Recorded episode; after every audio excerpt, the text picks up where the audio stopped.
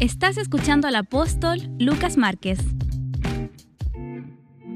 Más que un tema esta mañana, tener una conversación con ustedes. Eh, como el Señor nos guíe. Algunas cosas que Dios ha ido hablando a mi espíritu y entiendo que es la intención de Dios y es como que todo va encajando y va cobrando sentido. La palabra, el kairos de Dios que estamos viviendo, no solo nosotros en Viña, sino cada uno, cada una de las iglesias que Dios les ha encargado a su cuidado. En Segunda de Corintios, capítulo 2, verso 12 y 13, también hemos aprendido que cada martes es una cita con nuestro mentor, que es el Espíritu Santo, el Padre, el Hijo que nos da instrucciones, nos da órdenes militares, nos fortalece, nos vamos ministrados. De otro modo, usted no estaría aquí. Su tiempo vale. También los hermanos que están conectados. En 2 de Corintios capítulo 12, capítulo 2, verso 12, 13, esto es lo que dice. Cuando llegué a Troas para predicar el Evangelio de Cristo, aunque se me abrió puerta en el Señor, no tuve reposo en mi espíritu por no haber hallado a mi hermano Tito. Así, despidiéndome de ellos, partí para Macedonia. Esta es la única vez en las 14 epístolas de Pablo, incluyendo el libro de los Hechos, en donde Pablo aborta una puerta abierta por causa de una aflicción espiritual. Estamos viviendo unos tiempos donde Dios está abriendo muchas puertas. Una puerta abierta es el acceso a un lugar no explorado.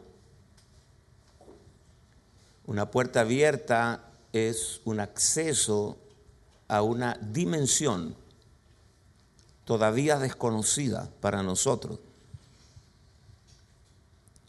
Una puerta abierta es Dios disfrazado, ocultado, llevándote a una dimensión en donde Él no se está viendo todavía, pero está allí. ¿Cuántos saben que Dios se disfraza? Amén. La fe, lo que nosotros llamamos fe, es un disfraz de Dios. Es Dios mismo operando en tu vida con otro nombre. La fe es un sobrenombre de Dios. Dios actuando en nosotros. Sin fe es imposible agradar a Dios. Yo declaro esta mañana, no solo para los que estamos aquí presencialmente, sino para todos los que están conectados a través del Zoom, que este será el año, lo que resta del año, donde Dios abrirá muchas puertas nuevas para ti.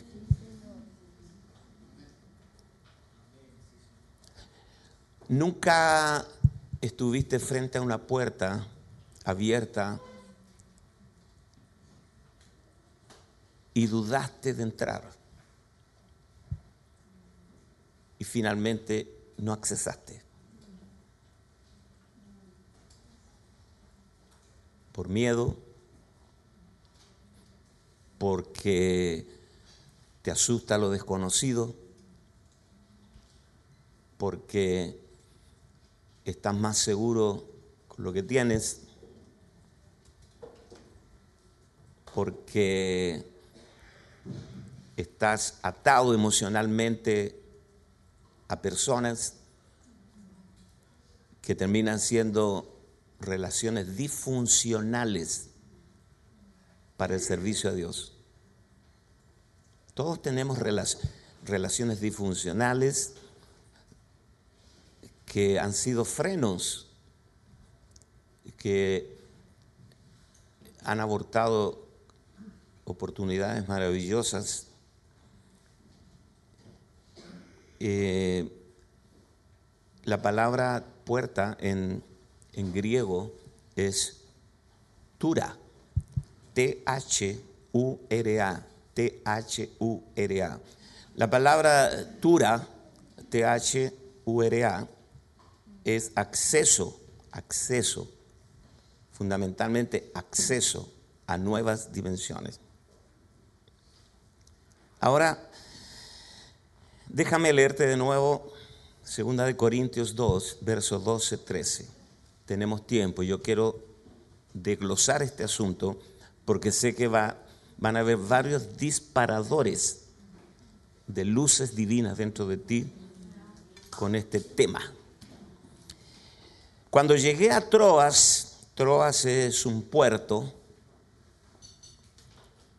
Pablo llegó a Troas y de ahí se embarcó en su primer viaje a Europa, a Filipos.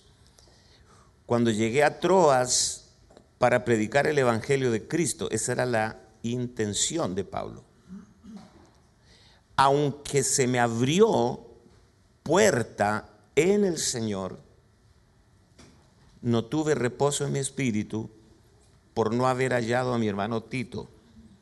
Así, despidiéndome de ellos, partí para Macedonia. Este amor inmensurable que Pablo tenía a los hermanos de Corinto es como una atracción fatal los corintios, los corintios se portaron muy mal con Pablo.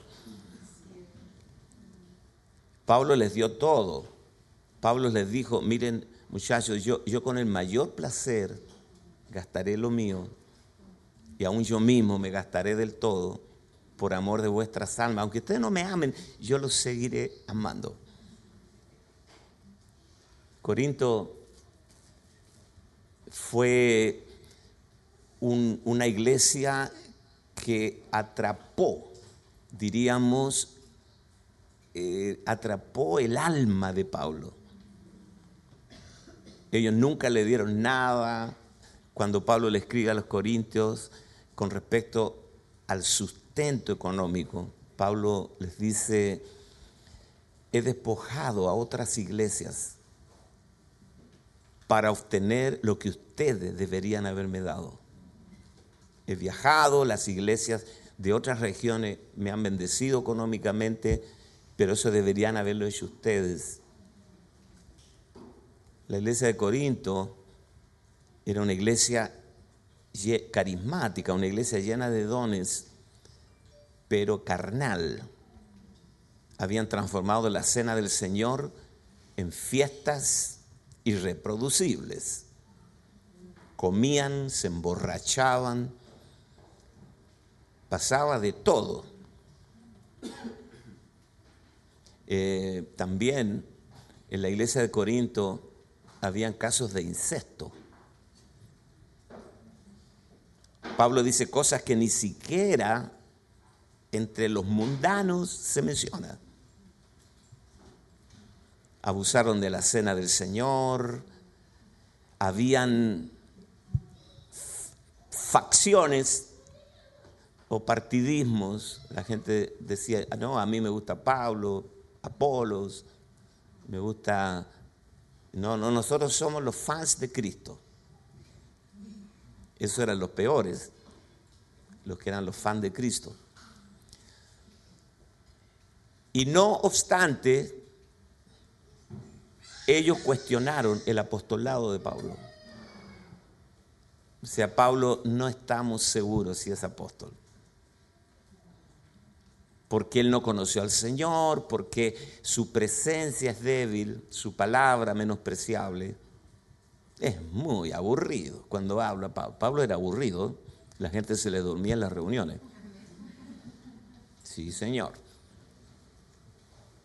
En cambio, Pedro, yo soy de Pablo, yo soy de Apolos. ¿eh? Apolo tenía una lengua de oro, era elocuente, pero después hablaremos de Apolos, todo un caso. Entonces Pablo estaba en Éfeso y recibe un informe a través de los de Cloé. ¿Quién era Cloé? Era una hermana una hermana platuda, una hermana que tenía plata y tenía una casa grande, era una empresaria y tenía esclavos. En ese tiempo, tener esclavos no se veía tan mal. Entonces ella se convirtió al Señor, la hermanita Chloe, y, y hacía casa iglesia en su casa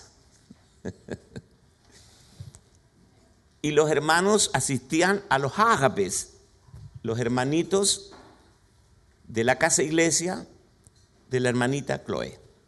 Asistían a los ágapes, a las reuniones de amor, a las celebraciones masivas y empezaban a ver cosas en la iglesia que estaban mal, muy mal. Entonces llegaban a la casa iglesia y le decían, hermana Chloe, vimos que los hermanos se curan, se caen al frasco y comen como remordimiento, como orilla de playa, comen y, y todas esas cosas. Entonces, e, estos hermanos de Cloé le informaron a Pablo, Pablo, hay que corregir cosas y Pablo escribe Primera de Corintios en Éfeso. ¿Recuerdan cuando Pablo llegó a Mileto? Estoy citando Hechos 20. No me voy a dar mucha vuelta porque estoy hablando con maestros de la palabra. No está, aquí no están los hermanitos nuevos que vienen el domingo. Yo sería más precavido, pero entiendo que usted Hechos 20, Pablo llegó a Mileto, hizo venir a los ancianos de Éfeso y se despide de ellos. Después lo lee en casa, lo repasa. Entonces, estando Pablo en Éfeso, recibe este informe de los de Cloé, estuvo tres años en, Éfeso, y escribe Primera de Corintios, una carta fuerte. O sea, les pega cachetada por todos lados, con razón y la envía a Corinto. Ese era el problema que tenía Pablo del pasaje que le escribí. Pablo, Pablo amaba tanto a los hermanos de Corinto que después que escribió Primera de Corintios, estaba arrepentido de haberlo escrito. Dice, fui muy fuerte. Voy a perder el amor de los hermanos de Corinto. Voy a perder la iglesia de Corinto. Nunca, nunca usted estuvo preocupado, pastor, pastora, de predicó un domingo y no predicó, predicó desde el monte Sinaí, con la vara, ¿no? Y usted se fue a casa y estuvo toda la semana diciendo, ojalá que la familia tanto no se vaya de la iglesia. ¿A cuánto les pasó? A ver. Ojalá que el discípulo tal no se salga del grupo. Y cuando usted vuelve a reunirse en la casa iglesia y lo ve que vino, usted tiene reposo en el espíritu. ¿Ah? ¿Están acá conmigo o no? Le estoy describiendo una cosa muy práctica. Les dije que no iba a predicar hoy, sino iba a conversar este asunto con ustedes. Esta es la dirección que tengo de parte de Dios. Ese era el problema de Pablo. Pablo escribió Primera de Corintios, carnales, glotones. ¿Mm? Ustedes deberían darle vergüenza. Ustedes hablan en lengua, ramas, anda, salta la baranda, pero toleran ahí de todo tipo de pecados al punto de que un muchacho se acuesta con la mujer de su padre. Ya con eso tú tienes, ese tipo habría que castrarlo, hermano. Esas cosas Pablo dice, ni siquiera en el mundo. Entonces Pablo les escribe esta carta y después que la mandó, Pablo quedó muy cargado. Entonces Pablo llega a Troas esperando a Tito, porque Tito le iba a traer el informe a Pablo de cuál fue la reacción de los hermanos de Corinto cuando se les leyó la carta. Hacían cultos como estos y hermano, aquí tenemos la carta del apóstol Pablo. ¡Eh! Vamos a leer la carta y empieza. Y los rostros comenzaron a demudarse. ¿Eh? Entonces, Pablo estaba muy cargado con ese tema. Él, amaba a los hermanos de Corinto, los corintios. Y, y cuando llegó a Troas, no encontró a Tito, con esa carga en el corazón. Y Pablo dice, y, cuando no hallé a Tito en Troas, me despedí de los hermanos y me fui a Macedonia. ¿Cómo se aborta una puerta que Dios te abre por las cargas pesadas de tu corazón, por las ataduras almáticas que tienes con la gente? ¿Se está entendiendo para dónde vamos? Y yo sé que a todos los que pastoreamos, de una u otra forma, nos ha ocurrido esto. Cuando los problemas, los estados de tu corazón son más pesados que tus cargas. Cuando tu corazón pesa más que los problemas que hay fuera de ti. Cuando estás tan aturdido por una carga emocional que no ves las oportunidades que Dios está abriendo frente a ti. Quedaste tan atrapado con el grupo que Dios te ha confiado para que cuides, que no puedes ver más allá de lo que ven tus ojos. Yo quiero decirle a ustedes esta mañana, a todos, que este es un tiempo donde Dios está abriendo puertas nuevas para todos nosotros. Quiero que levante su mano, por favor. Esto va para usted, todo el mundo. Levante su mano en un acto de alinearse eh, con esta palabra. Cierre sus ojos por un momento y, y reciba esto no como palabra de hombre. Manténgase allí un minuto. Cuando Samuel escuchó la voz de Dios en el templo, la voz de Dios se parecía a la de Elí. Por eso él fue a decirle, me has llamado, porque Dios no te va a hablar con la voz de Luciano Bavarotti, sino ahora con la voz de un hombre, la voz que te es familiar, la voz de tu apóstol. Este año Dios abrirá puertas grandes para ti, para tu llamado. Pero la carga de tu corazón, la atadura almática, las relaciones disfuncionales con gente que también ama a Dios, pero que no te deja avanzar, puede abortar esas puertas maravillosas que Dios tiene preparado para ti. Dios nos entregó el mundo. Tenemos que estar listos. Amén.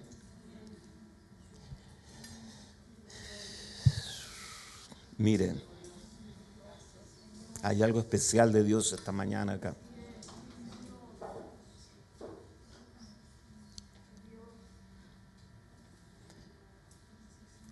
Quiero, quiero que vea esto. Los corintios fueron una iglesia muy importante en el avance del Evangelio. Corinto, por su posición geográfica, era un puerto que tenía, o sea, era, era una península que tenía dos puertos, Sencreas, de ahí estaba en Sencrea la maravillosa hermana Febe, en Sencreas, con quien Pablo mandó la epístola a los romanos, a Roma, Sencreas. Y otro puerto más pequeño llamado Lequeo. Eh, así que la importancia de Corinto se debía exclusivamente a la ubicación geográfica, lo cual ya es una ventaja. Quiero que entienda eso. Los hermanos de Corintio disfrutaban de cierta importancia por vivir en Corinto. Y tampoco dependías de ellos, sino de una decisión de Dios de ubicar a Corinto en esa región. Gente que vive en Nueva York, en los Estados Unidos, en Brasil, en Las Vegas, en Dallas, en Río de Janeiro. Ya, ya donde vive Río de Janeiro ya te da un plus, aunque en sí mismo no valga mucho. Dios te puso en un lugar importante porque Dios tiene un plan para ti, donde Dios te puso. Entonces, aun cuando los corintios eran carnales y todo lo que les acabo de explicar, estaban en una posición geográfica que funcionó como una bisagra en donde el Evangelio entró a Europa entró al mundo gentil. A eso me refiero yo cuando tú tienes relaciones disfuncionales, porque la gente que te atrapa emocionalmente también están siendo usados por Dios.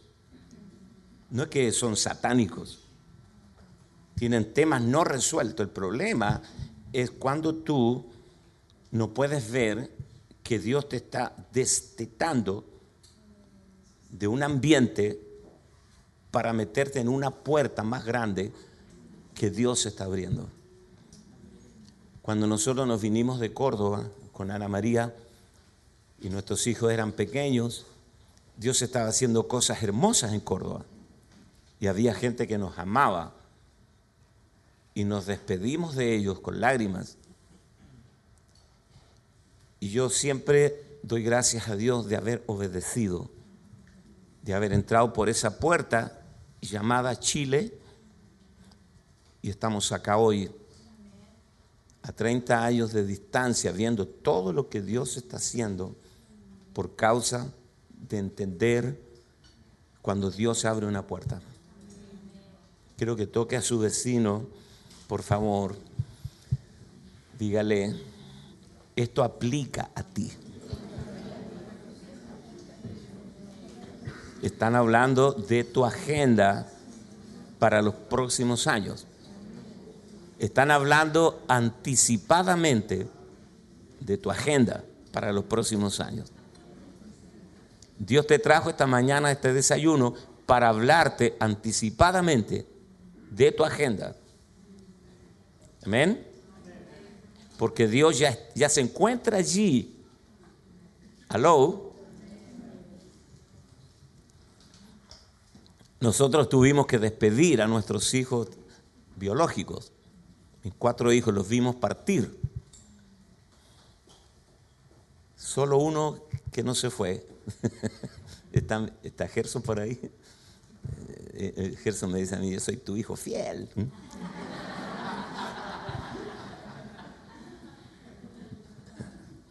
El hijo fiel. Bueno, vimos partir a nuestros hijos espirituales, a nuestros hijos biológicos, los, bendijimos porque vimos en el espíritu, eh, vimos anticipadamente en el espíritu lo que todavía nuestros ojos naturales no podían ver. ¿Por qué usted cree que Jocabed, la madre de Moisés, lo escondió?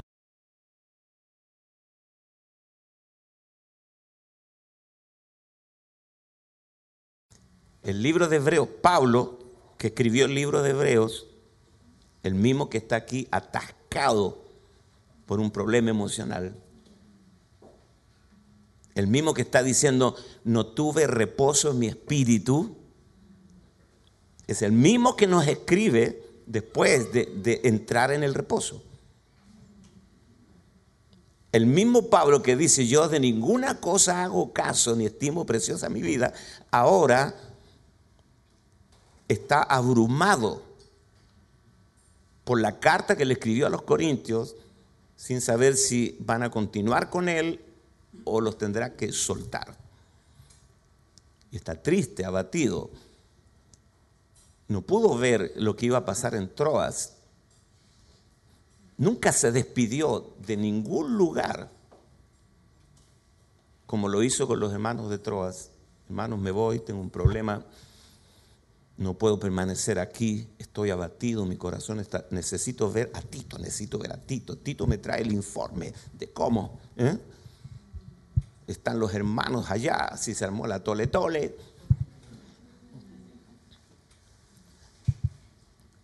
Ahora, eh, Jocabed escondió a Moisés porque lo vio hermoso.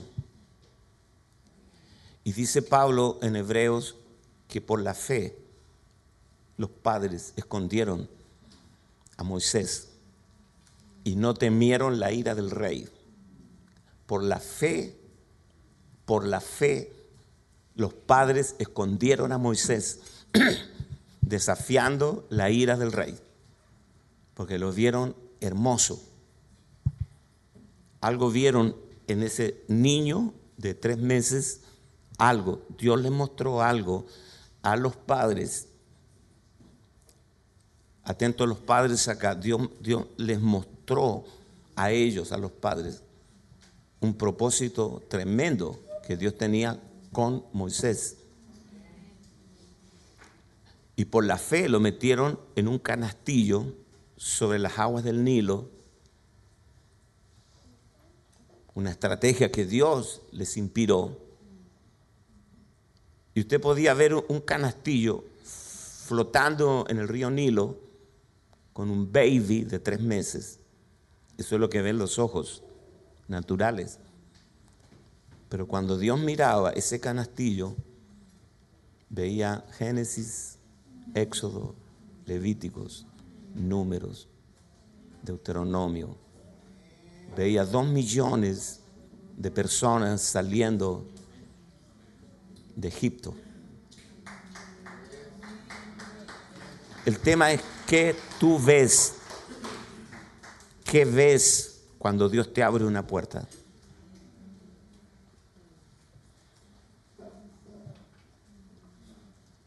Lo que tú no reconoces, no lo celebras. Y lo que no celebras sale de tu vida. A todos nosotros Dios nos está mostrando cosas puertas abiertas. Juan en Patmos, deportado por Domiciano, dice, y vi una puerta abierta. A Juan se le abrió una puerta abierta, se le abrió una puerta en el cielo, vi una puerta abierta en el cielo. Y el Espíritu me dice, sube acá. En el mundo espiritual, todo se trata de las puertas que Dios abre y las que Él cierra. No importa si la puerta se cerró o se abrió mientras Dios, mientras Dios tenga la mano en la manilla de la puerta.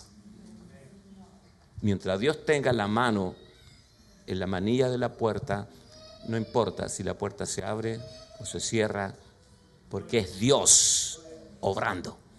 Dale un aplauso al Señor.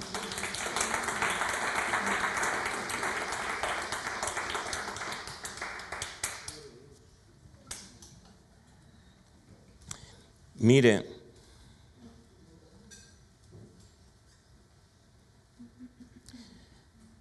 Pablo nunca más mencionó el tema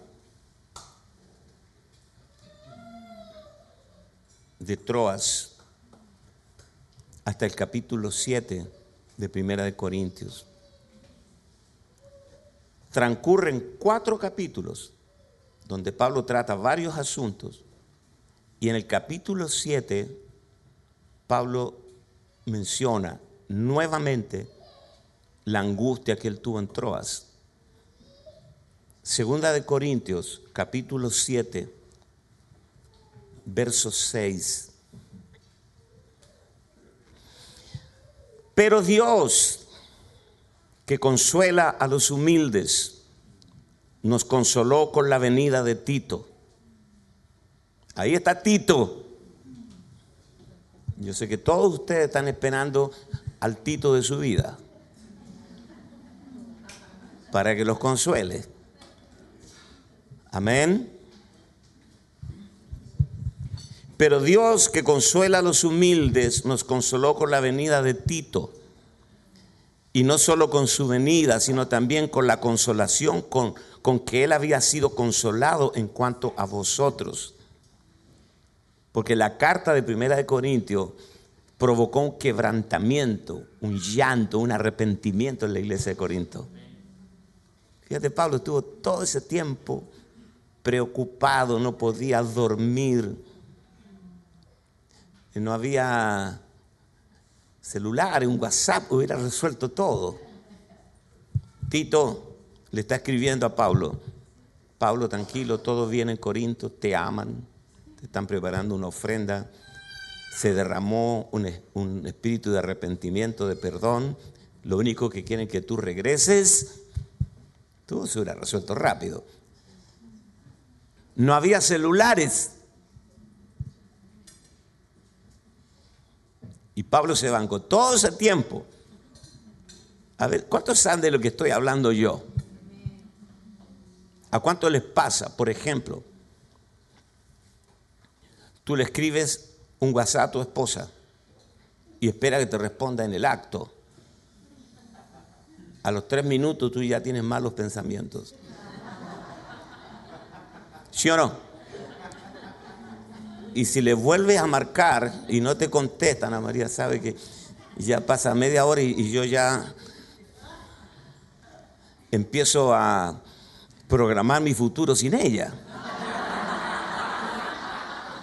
¿O no? Tiene que haberse muerto. Un accidente. Le pasó. ¿A, cuántos saben de lo que estoy hablando? A ver. No me quiere contestar. Está enojada conmigo. Y, y ahí entra el chamuco y empieza a trabajar en tu mente. Dígame sí o no. Sí.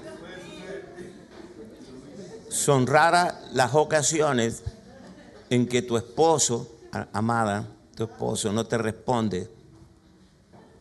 Mi esposo sale a las seis del trabajo. Amor, ¿cómo tuvo tu día? Nada. Mi amor, mi amor, ¿cómo estuvo tu día? De nuevo. ¿Qué pasa contigo? ¿Mm? ¿Mm? A la quinta vez, ¿qué te crees que no me respondes? Va, va aumentando. Los últimos cinco mensajes, nadie los responde. Es un tema del alma. Tratemos de entender a Pablo. Él tenía un rollo con el tema de Corinto, como nos pasa a nosotros. El doctor te dice, mira, vamos a hacer exámenes para despejar toda sospecha. Te hacen los exámenes y te los entregan en 15 días. ¿Cómo son los 15 días para ti? Los peores 15 días de tu vida. Eh, eh, entonces tú conversas con tu esposo cuando están acostados en la tranquilidad del lecho nupcial. ¿No bonito? Mi amor, si yo me muriera, tú te volverías a casar. Y, y tú no tienes opción, pues si le dicen no, mentiroso. Si le dices, bueno, sí, pero esperaría un tiempo. Eso es lo que yo quería escuchar, porque tú, tú nunca me has amado a mí. Entonces, tú no tienes opción y al revés es lo mismo. Lo que estoy, eh, eh, lo que estoy tratando de explicar eh, un escenario en tu interior de cómo Dios puede tener una tremenda puerta abierta delante de ti y tú estás atascado en un tema interno que no has resuelto. Toque el hombro de su vecino, dígale, créelo, este año Dios abrirá puertas impresionantes. Aplauda el nombre del Señor, apláudale.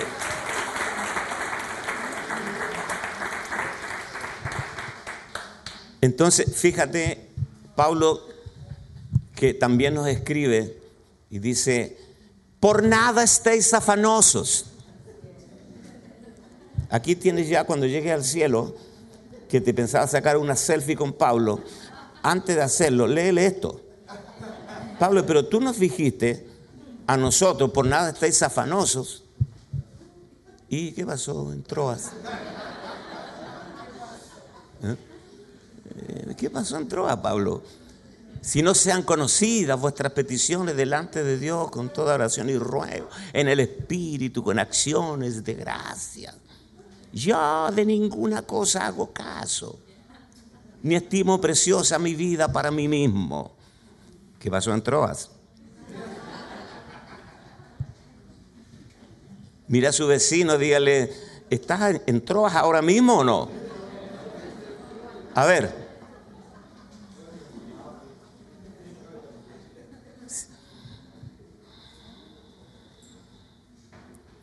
y la paz de Dios que sobrepasa todas estas cosas, la escribió Pablo. Y la Biblia, la Biblia es, la, la sinceridad de la Biblia, porque la Biblia fue un libro escrito para honrar a Dios, no para honrar al hombre. Entonces la Biblia tiene una sinceridad que te paraliza. Cuenta todo. La borrachera de Noé, el adulterio de David, las mentiras de Pedro, todo, no esconde nada. Y aquí tenemos a Pablo, dice, pero Dios que consuela a los humildes nos consoló con la venida de Tito, y no solo con su venida, sino también con la consolación con que él había sido consolado en cuanto a vosotros haciéndonos saber vuestro gran afecto. Está hablando de los corintios. Él está diciendo cómo te aman Pablo, Pablo. Todos los corintios son tus fans número uno. Vuestro llanto, vuestra solicitud por mí, de manera que me regocijé aún más. Porque aunque os contristé, Esta palabra contristé, aunque los reprendí con la carta, no me pesa.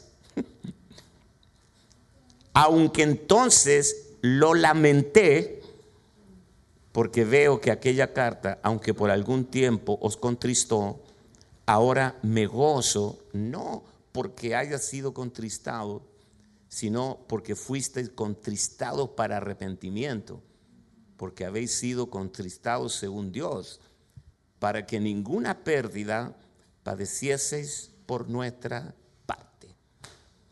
Aquí tenemos a Pablo, ¿qué le diría? Pablo, ¿cómo diste la hora? Y Dios lo había arreglado desde el principio. Esto es lo que Dios quiere que tú entiendas. Dios está en control de todo. No tienes por qué tener tu corazón cargado y no cruzar la puerta grande que Dios te está abriendo a ti. Quiero insistir sobre esto porque Dios está abriendo puertas para todos. ¿Ves? Eh, entonces, ah, para ninguna pérdida, que ninguna pérdida padeciese por nuestra parte, porque la tristeza que es según Dios produce arrepentimiento para salvación, de que no hay que arrepentirse, de que no hay que arrepentirse, pero la tristeza del mundo produce muerte, porque he aquí esto mismo de que hayáis sido contristados según Dios, qué solicitud produjo en vosotros, qué defensa, qué indignación, qué temor, qué ardiente afecto, qué celo y qué vindicación. En todo os habéis mostrado limpios en el asunto. Así que aunque os escribí, no fue por causa de lo que del que cometió el agravio, le voy a explicar un poco de esto, ni por causa del que lo padeció, sino para que se os hiciese manifiesta nuestra solicitud que tenemos por vosotros delante de Dios. Por esto hemos sido consolados en vuestra consolación, pero mucho más nos gozamos por el gozo de Tito, que haya sido confortado su espíritu por todos vosotros, pues si de algo me he gloriado con él respecto de vosotros, no he sido avergonzado, sino que así como en todo os hemos hablado con verdad, también nuestro, nuestro gloriarnos con Tito resultó verdad y su cariño para con vosotros es aún más abundante. Cuando se acuerda de la obediencia de todos vosotros, de cómo lo recibisteis con temor y temblor, me gozo de que en todo tengo confianza en vosotros. Todo aquello por lo que Pablo se angustió, Dios lo había resuelto mucho tiempo antes. Descansa en Dios. Amén, Dios trabaja. Isaías dice, envió su palabra, jamás volverá vacía, sino que hará todo aquello para lo cual fue enviada con alegría saldréis y con gozo volveréis, sabiendo que Dios nunca, nunca una palabra de Dios está vacía de poder. Quiero leer también un pasaje en Primera de Corintios, capítulo 16, verso 8 y 9. Primera de Corintios, capítulo 16, verso 8 y 9. Pero estaré en Éfeso hasta Pentecostés, porque se me ha abierto puerta grande y eficaz. Wow. Toma esta palabra para ti, personalízala, aplica a ti. Este año Dios abre puerta grande y eficaz. Algunos no alcanzaron a capturar esta palabra. Estaré en Éfeso hasta Pentecostés porque se me ha abierto puerta grande y eficaz. A ver si lo repite conmigo en voz alta. También los que están conectados digan, se me ha abierto puerta grande y eficaz. Y muchos son los adversarios. De inmediato, acompañadito ahí, se abre la puerta y aparece el adversario. Puerta grande y eficaz.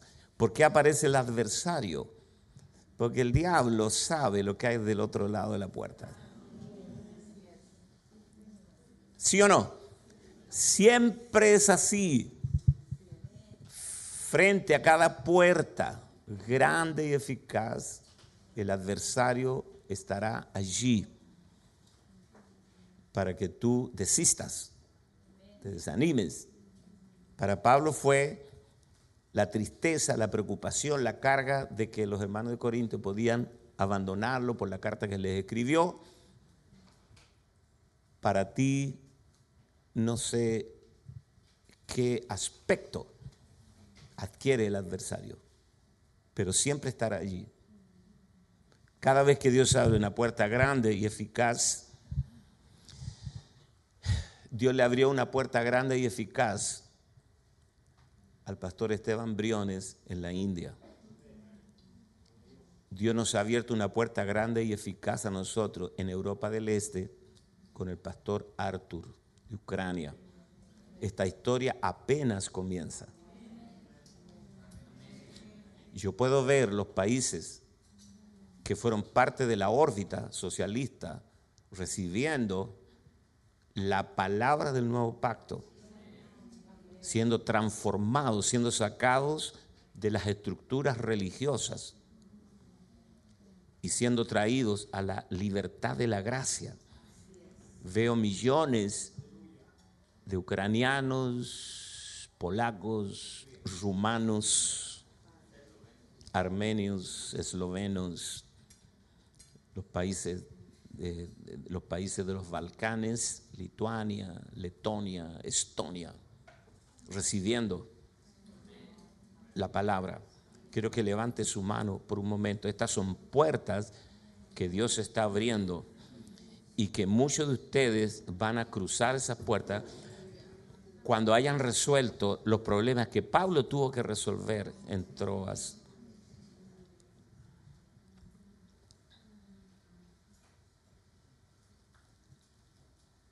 Yo estoy en Chile haciendo un trabajo maravilloso porque Dios un día abrió una puerta. Y quiero que sepa que usted está ahora mismo donde está, porque hace muchos años atrás Dios te abrió una puerta. ¿Puede, puede dar gracias a Dios por estar donde está? Y usted llegó a lugares que jamás imaginó llegar y que no merece estar allí. Solo es por gracia. Solo es por gracia. Y hay gente que te rodea, que te ama. Te ama tanto que te adula. Y todo eso no lo mereces.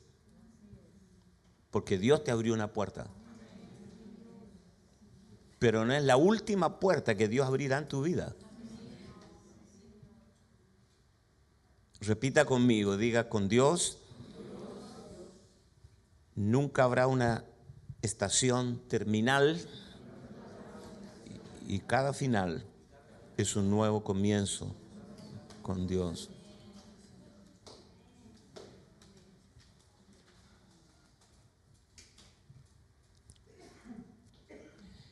No importa cuán bueno tú seas para el fútbol si alguien no te conecta, no llegarás. No importa cuán bueno seas para el tenis, si alguien no te pasó un día una raqueta y te conectó, no llegas. Todo es así con Dios. José llegó a Egipto como esclavo y Dios abrió una puerta. Una puerta es un lugar, el lugar ideal donde los dones que Dios ha depositado en ti van a ser manifestados. Una puerta es un lugar donde habita gente para la cual tú eres la solución perfecta de Dios. Cuando llegues allí y cruces la puerta, la gente te dirá, hemos orado años para conocerte. Y hoy es un día especial. Una puerta es un lugar que Dios abre, Dios abre puertas y cierra puertas. Eh, yo espero que en, en esa pantalla LED que es tu mente, traigas una imagen sobre las puertas que Dios abrirá y que ya están abiertas potencialmente para nosotros. Dios no ha terminado contigo. Como decía un amigo, si no te has muerto es porque Dios no ha terminado contigo. Mira a su vecino, dígale, si no te has muerto es porque Dios aún no, ha terminado contigo. Sí, Señor. Hace más de 30 años, cuando llegamos a Chile con nuestros pequeños hijos, había muchas razones para devolvernos, pero de alguna manera Dios trabajó en nosotros y nos retuvo acá. Yo tuve un conflicto muy grande con mi papá, recién llegado y yo le dije a la pastora Ruth, que todavía no era pastora, no sé si ella se acuerda, pastora, no quiero tener conflictos con la persona que yo más amo, mi progenitor. Entonces voy a regresar a Córdoba. El escenario estaba muy confuso Y es como que Dios dijo, ni lo sueñes. Y me retuvo. Qué bueno. Qué bueno. Eh, siempre que Dios te abre una puerta grande, serán muchos los adversarios. Pero no te enfoques en el adversario. Mantén en medio de tus dos ojos la puerta que Dios abrió. Dios te va a conectar con gente que jamás tú imaginaste que conocerías. Yo todavía estoy esperando el momento que Dios abra la puerta con los jeques árabes. En algún momento se abrirá. Anote, ¿Cuáles son las razones para abandonar una puerta abierta? Una oportunidad de oro. Anoté cinco. Pueden haber más, usted puede agregar a partir de su propia experiencia.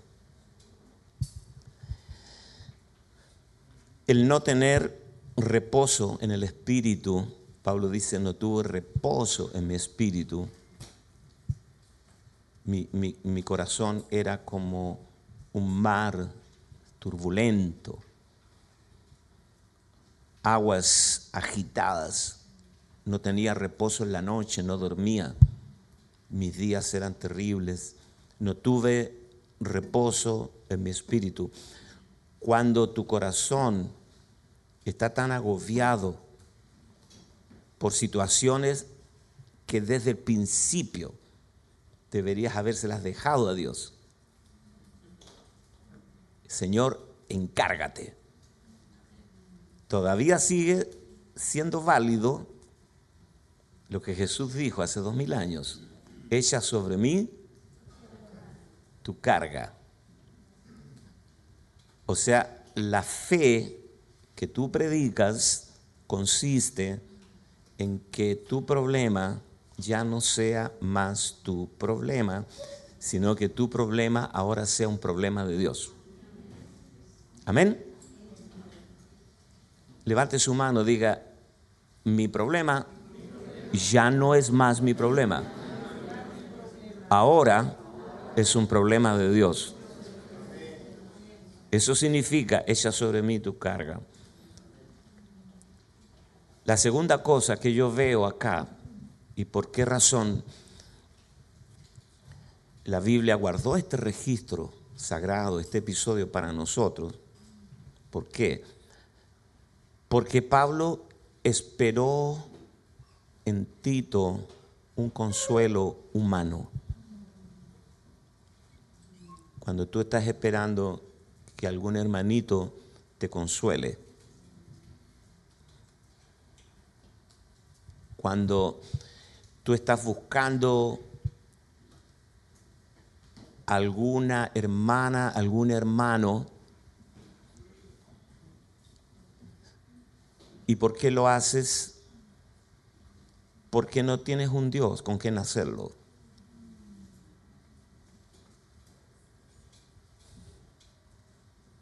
¿Cómo puedes tú sustituir a Dios por Tito? Estamos viendo una grieta en la estructura espiritual de Pablo. Mi intención no es desacreditar a Pablo, ¿no? Ni, indisponerlo delante de ustedes, Dios me libre. Pero aquí vemos un tips, una cosa no resuelta. La, que tú dependes mucho de la palmadita en el hombro, del que dirán. Lo tercero que yo veo aquí es que Pablo no se salió de la ecuación. O sea, él se hizo parte del problema. Cuando alguien te ofende a ti, no se trata de ti, Amén. Si a ti te muerde un perro, no es que el perro se levantó un día y dijo, hoy, hoy voy a morder a un evangélico. No, no es nada personal. Mira a su vecino, dígale, no es nada personal. Lo está haciendo con todo el mundo. ¿Ah? Entonces, no se trata de mí, Tienes que aprender a salirte de la ecuación. El problema de, los corintios no era con Pablo, era con Dios. ¿Por qué Pablo se metió en ese rollo? La gente tiene problemas con Dios, no contigo. Tú no escribiste la Biblia. Tú les ministras la palabra. Quiero que levante su mano, diga, en este nivel de pastorado, tengo que aprender a salirme de la ecuación. Amén. ¿Se entiende o no? No, no estoy ofendido. No estoy herido. Nadie puede herirte sin tu consentimiento. Amén. Ese es el tema. Entonces tienes que aprender a salirte de la ecuación. ¿Cómo, ¿Cómo, pudo la iglesia de Corinto abrumar a tal grado a Pablo que todo lo que nos escribe, las 14 epístolas, y la paz de Dios que sobrepasa todo, ¿cómo, cómo tú puedes abortar todo eso en una situación determinada por un tema no resuelto dentro? Los problemas interpersonales no te hunden. Los problemas interpersonales no te levantan. Solo revelan lo que hay dentro de ti.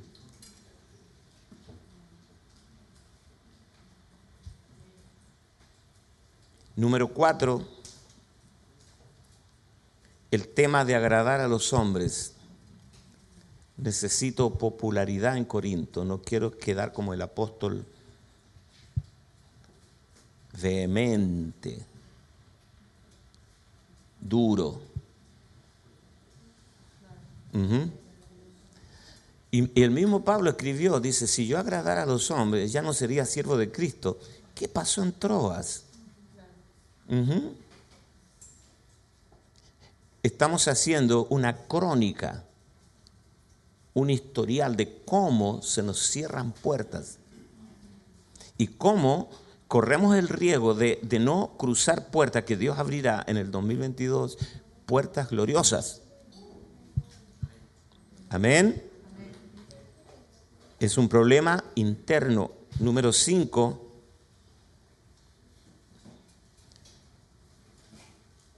No estar seguro de lo que ministraste.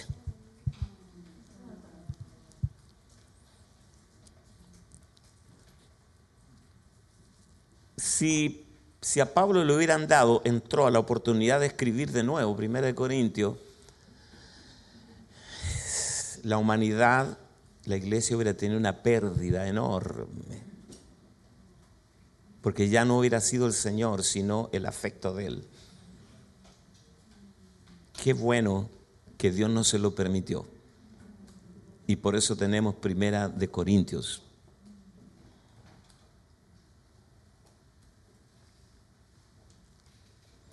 Te repito los cinco puntos. ¿Están cansaditos o no tuve reposo en mi espíritu. Dos, esperar el consuelo humano. Tres, no salirse de la ecuación. Cuatro, agradar a los hombres. Cinco, no estar seguro de lo que ministraste. Wow.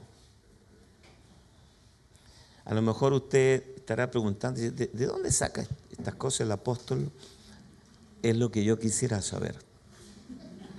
Si usted lo sabe, por favor, ayúdeme. Amén. Cuando Israel salió de Egipto, también por la fe, dice Pablo, por la fe salieron de Egipto, por la fe cruzaron el Mar Rojo, porque el cruce del Mar Rojo es una puerta.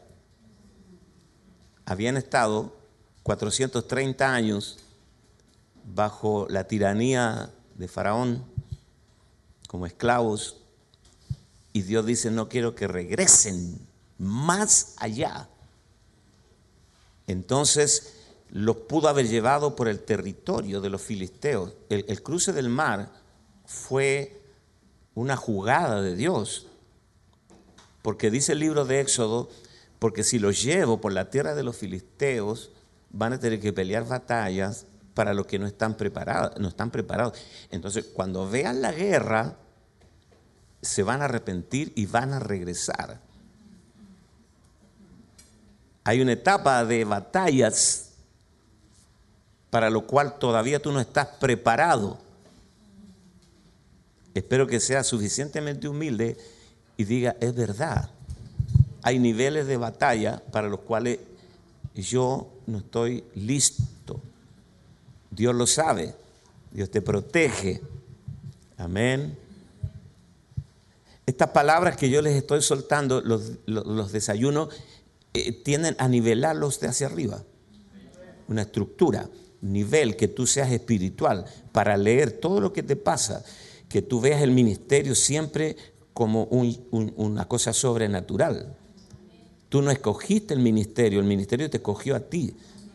Porque Pablo dice, nadie toma para sí esta honra, sino aquel para quien es dada. Quiero que levante su mano, diga, yo estoy en el pastorado no buscando una alternativa laboral. Amén. No para validar mi ego y tener una plataforma para lucir mis dones. Yo estoy aquí, yo no andaba buscando el ministerio, a mí el ministerio me encontró a mí. Amén. Pablo dice, y nadie toma para sí esta honra, sino aquel que Dios llama. Entonces tú tienes aquí a Israel frente al Mar Rojo y Dios está a punto de abrir una puerta. Este es el milagro más grande ocurrido en el Antiguo Testamento. La apertura de un océano. De hecho, nunca más se ha vuelto a repetir. Ellos están a punto de ver una puerta grande.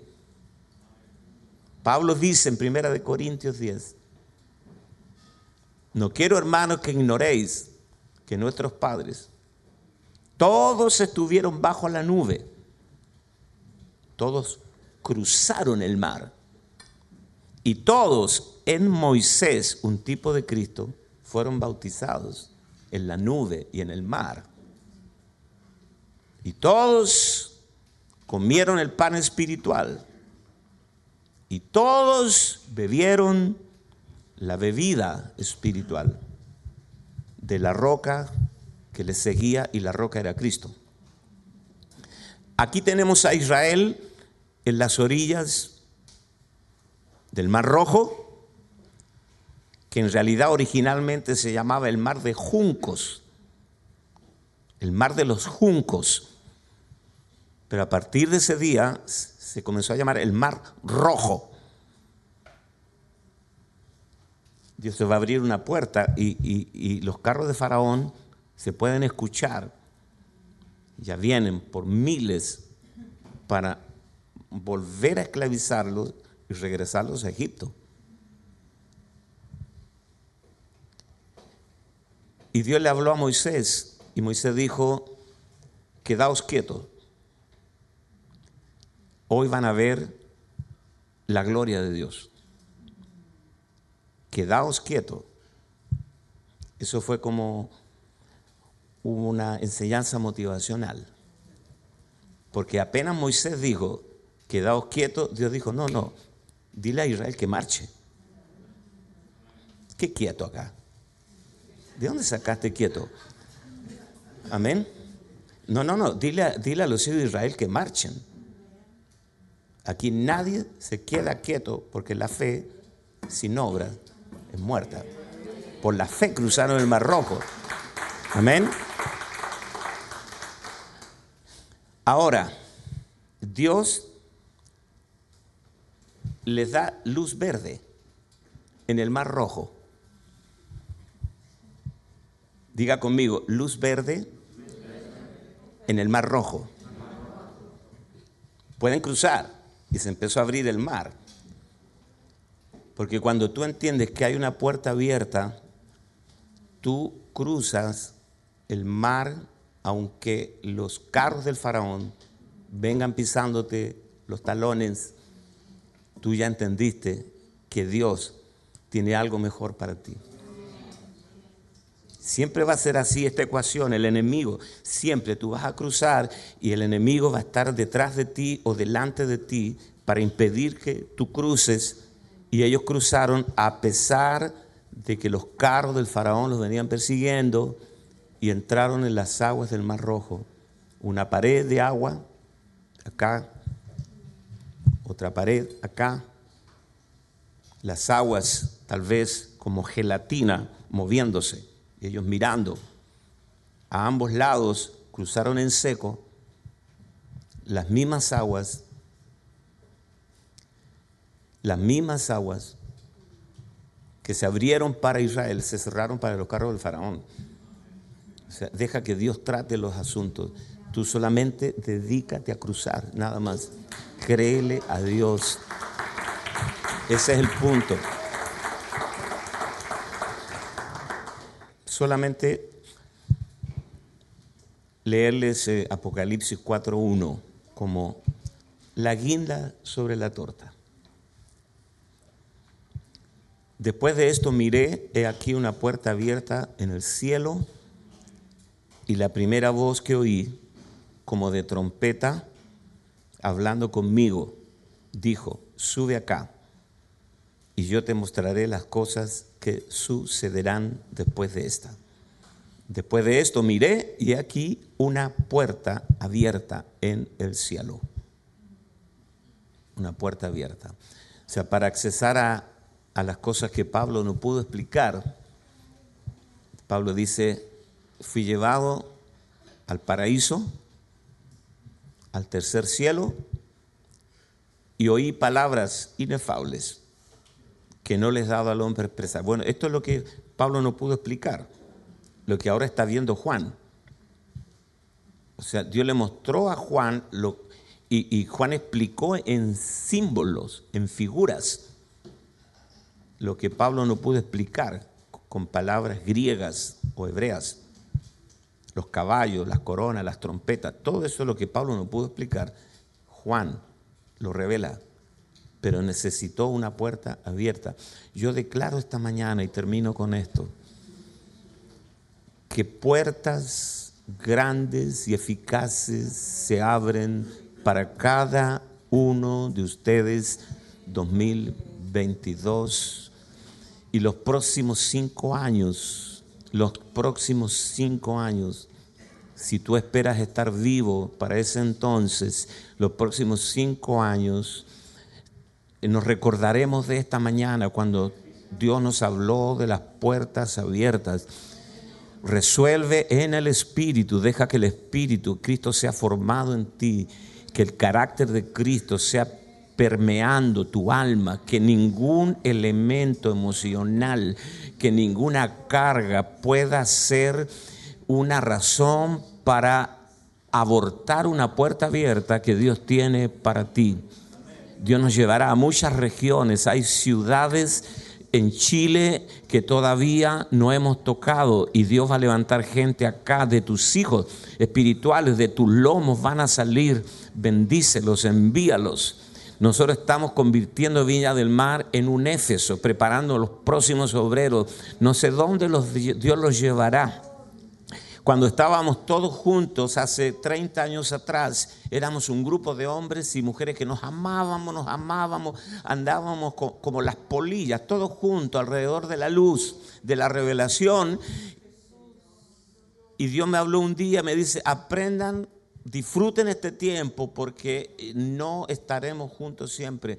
Y Dios comenzó a sembrarnos en distintos lugares, Temuco, otros países, ciudades, y hoy Hoy ya no estamos juntos, pero estamos más unidos que nunca en el Espíritu porque cruzamos esa puerta. Yo quiero orar esta mañana y también por todos los que están conectados, porque viene una redistribución divina.